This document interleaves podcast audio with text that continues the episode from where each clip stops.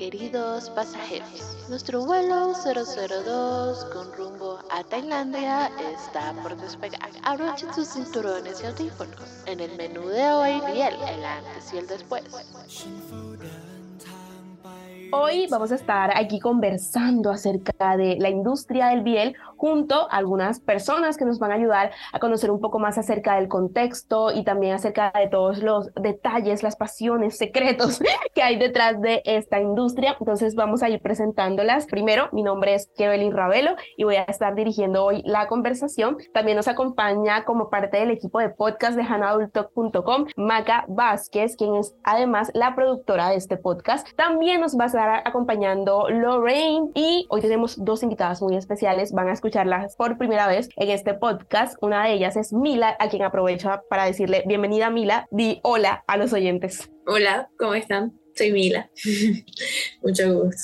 Bienvenida, Mila. Y nuestra otra invitada es eh, Alejandra. Alejandra, bienvenida a Hannah Talk Podcast. Hola, muchas gracias. Un placer estar aquí. El placer es nuestro y de aquellas personas que se están conectando a esta temática. Así que no siendo más, vamos empezando, ¿no? Cuando hablamos de biel tailandés, realmente a qué nos referimos. Empecemos con una pregunta súper básica, por si hay personas que dicen biel, BL, ¿qué es eso?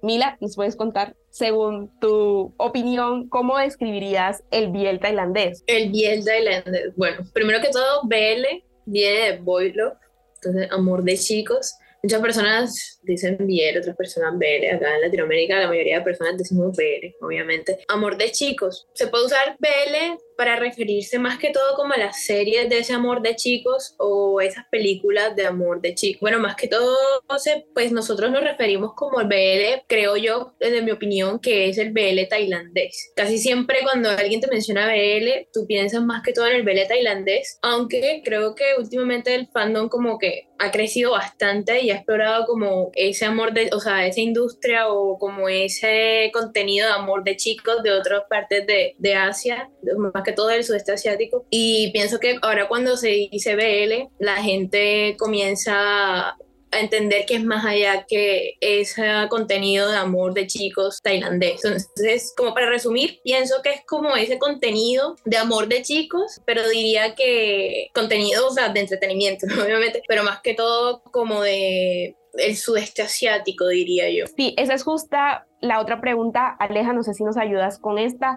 Eh, Biel se puede hacer en todas partes, es decir, si de repente mañana en televisión nacional sale una novela que los dos protagonistas son hombres, ¿ya eso sería Biel? Bueno, no necesariamente. Eh, el Boys Love es una marca asiática, ¿no? Inició primeramente en Japón, tenía otro nombre, o podemos decir que inició siendo yaoi, en Japón a finales de los 70, 80, que de hecho fue el primer país que empezó a realizar contenido homoerótico, ¿no?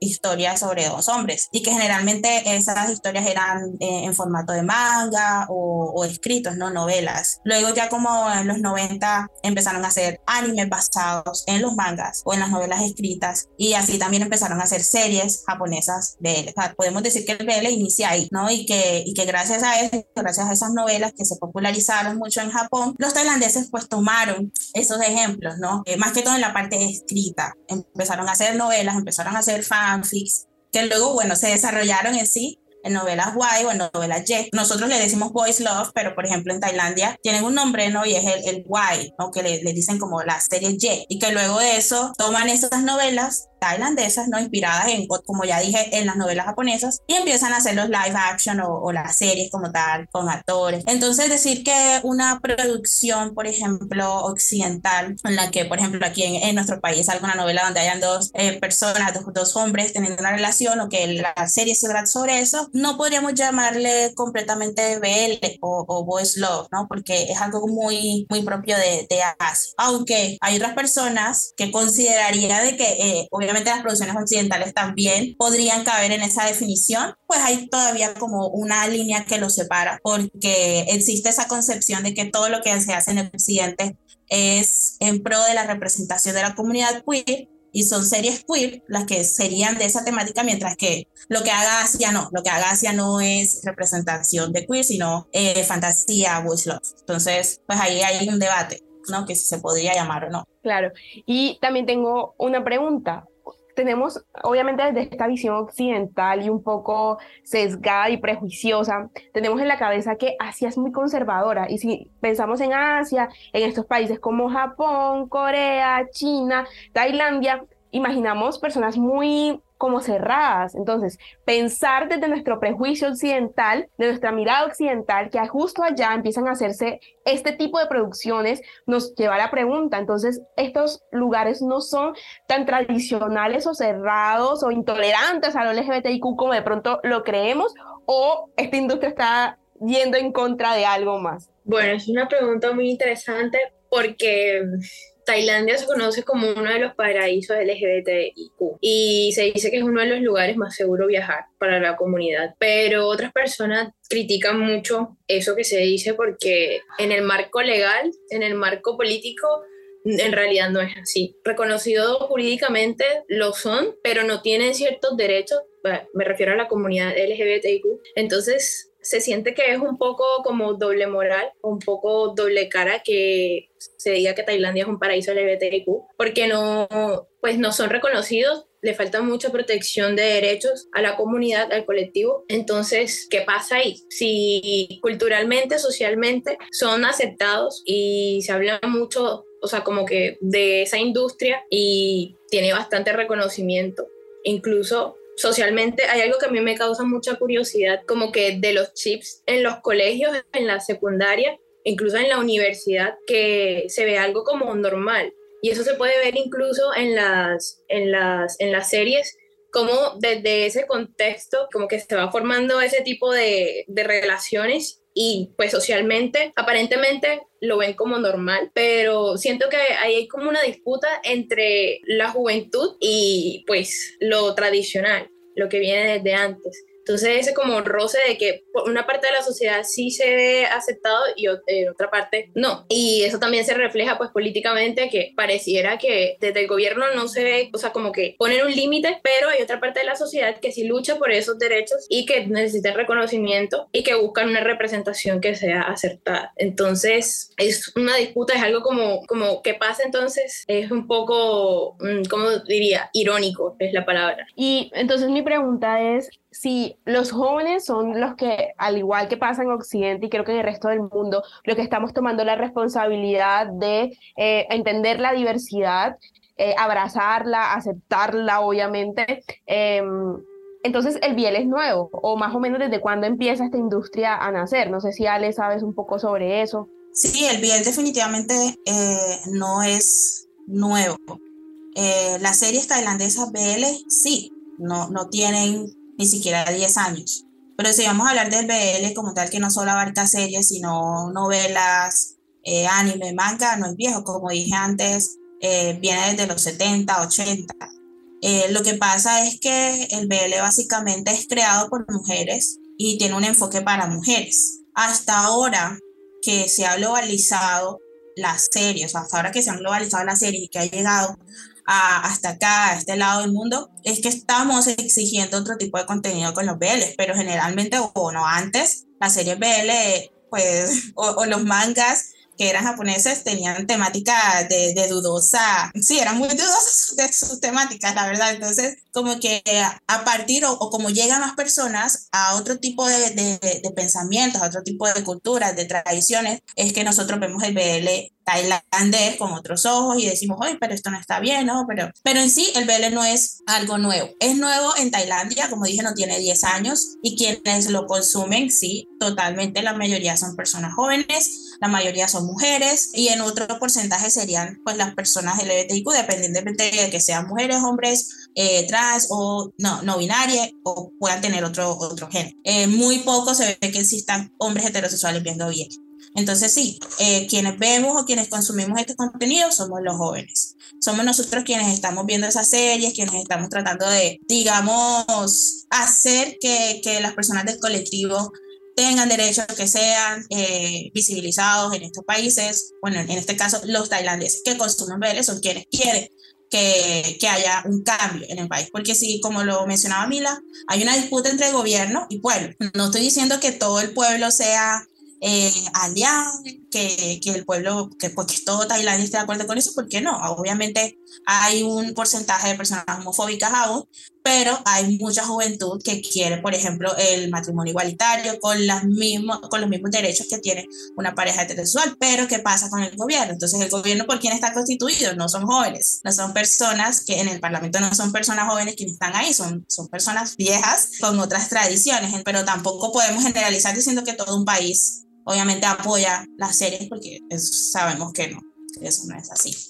Ok, entonces, recapitulando un poco lo que ya nos han estado contando Mila y Ale, el Biel nace en un primer lugar en Japón, luego cuando llega a Tailandia, hace creer al, resto de Occidente ¿no? que, que, Tailandia es como un paraíso LGBTIQ, pero según lo que ellas nos cuentan, realmente políticamente le hace falta mucho leyes que protejan y garanticen los derechos de la población LGBTIQ en esta zona. ¿Y por qué? Se está esperando un relevo generacional para que puedan haber esos cambios, ya que hasta ahora no se han podido conseguir las personas que ahora mismo están en el poder en Tailandia. Ah, bueno, algo que también nos mencionaron es que el Biel es asiático, ¿no? Entonces, como que si mañana una cadena nacional sacaba una historia de dos hombres, pues todavía no cumplirían con varios de los requisitos. De otra forma, se tienen en, en, el oriente asiático para denominar a este tipo de contenidos como boys love. Ahora sí, surge una duda. ¿Cómo empiezan a consumir este tipo de series.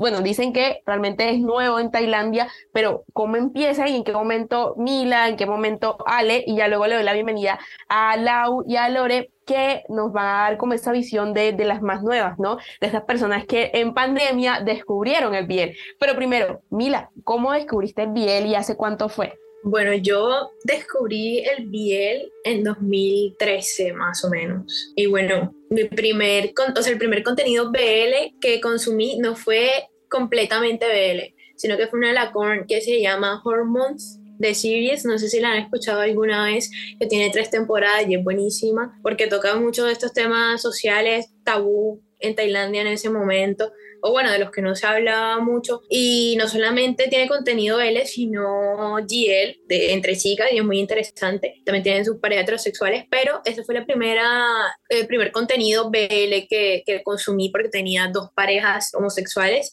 Ya luego sí vi Lovesick, que fue el primer BL completo que me vi, su primera y su segunda temporada y interesa, bastante interesante esas primeras series que, que vi. Vale, y Ale, yo creo que la historia de Ale hay que irse incluso un poco más, a, más atrás.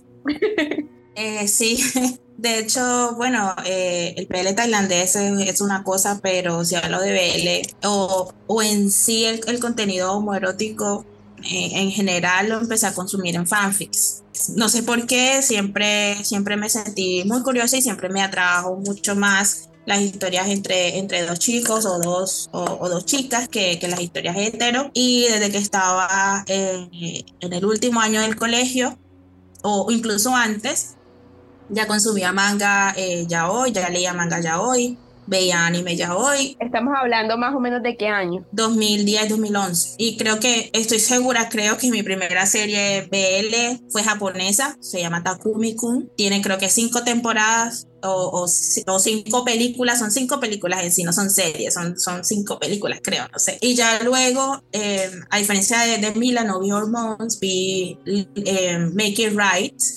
Eh, yo llegué ya como en el 2014 cuando Make It Right eh, se estrenó, que eh, creo que sale Om, Om Pawar, estaba muy chiquito, pero ya había salido Lovesick y que había sido pues la primera serie. Y ahí fue mi primer acercamiento, fue súper difícil porque estaba acostumbrada a escuchar a los japoneses y a obviamente a escuchar a los coreanos porque me, me gusta el K-pop también. Entonces escuchar esa nasalidad en el acento tailandés y todo eso fue difícil, pero las series eran muy entretenidas y pues yo quería consumir pues sobre todo series asiáticas. Entonces eh, ese fue la primera, el primer BL tailandés que vi. Yo también empecé con Hormones, solo es que o sea, como que consumí algunas series, pero me alejé luego porque, no sé, definitivamente nunca fue como mi, mi, lo que yo buscaba como consumidora, porque yo me le presto mucha atención como a las historias, sentía que en historias había a veces vacíos en algunas series, entonces no me enganchaban, ¿no? Pero yo sé que, por ejemplo, aquí está Laura y está Lore, que conocieron el Biel muchos años después que, que Mile Aleja, entonces quiero que nos cuenten cómo las personas ahora descubren el Biel. Lau. Para mí es algo bien particular, porque el primer acercamiento que yo tuve con todo, todo, absolutamente todo eh, respecto a Asia fue un Biel, que fue en el 2019, fue Love by Chance. Eh, todo surgió porque inicialmente yo pasaba mucho tiempo en el celular, estábamos en paro, pues yo estaba en la universidad ya, pero estábamos en paro, entonces pues no estaba haciendo mucho, muy pendiente de cosas en el celular, Facebook, todo eso, me salió un video de un, de un fragmento como de, de Love by Chance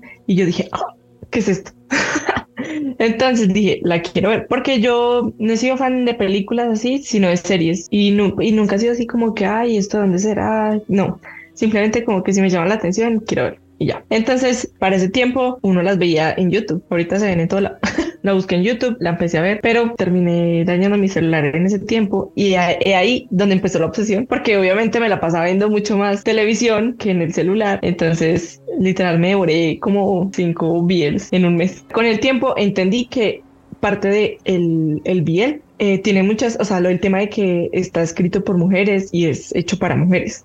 O sea, uno al principio que lo ve, uno no lo entiende. Esto es normal, una serie como cualquier otra ya, pero uno con las acciones, con los, con las escenas, todo eso empieza a ver como, como esas cositas. Y más cuando al pasar el tiempo, porque yo, yo pues empecé a ver bien en ese momento y los nuevos de para adelante. O sea, yo no vi nada para atrás. Es bien interesante, digamos, escuchar a Mila o a, o Aleja que, que hablan ya desde el, que el tema, pues que ellos la conocieron mucho más, mucho más atrás. Entonces, digamos que cuando yo lo empecé a ver, no notaba como esas cositas diferentes. Como con el pasar del tiempo fue que empecé a ver como que hay, y porque este se llama esposa y esposo y son dos hombres, que bueno, todas esas cosas que uno dice como que esto tan raro, ¿cierto? Pero bueno, yo dije, es un tema cultural, listo, normal, lo respeto. Pero ya luego uno empieza a ver que realmente no, o sea, realmente sí es un trasfondo que tiene para, o sea, hay, un, hay parte de la homofobia dentro del mismo Biel? Bueno, mi experiencia con el Biel, pues soy muy chiquita todavía, soy la más chiquita aquí en el Biel. Fue hace unos meses, yo entré con el boom de Kim Porsche, con los cuales hace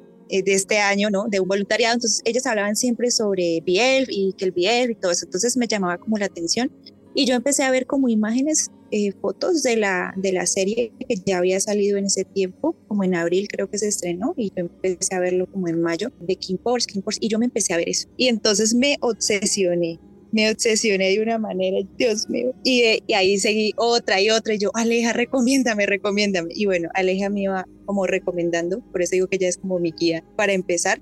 Pero entonces yo pasé de Kim Porsche a, a Together. O sea, fue como, yo me vi primero Kim Porsche y después me vi Together. Eso fue como, eh, no sé cómo explicarlo. Eso es como dos series.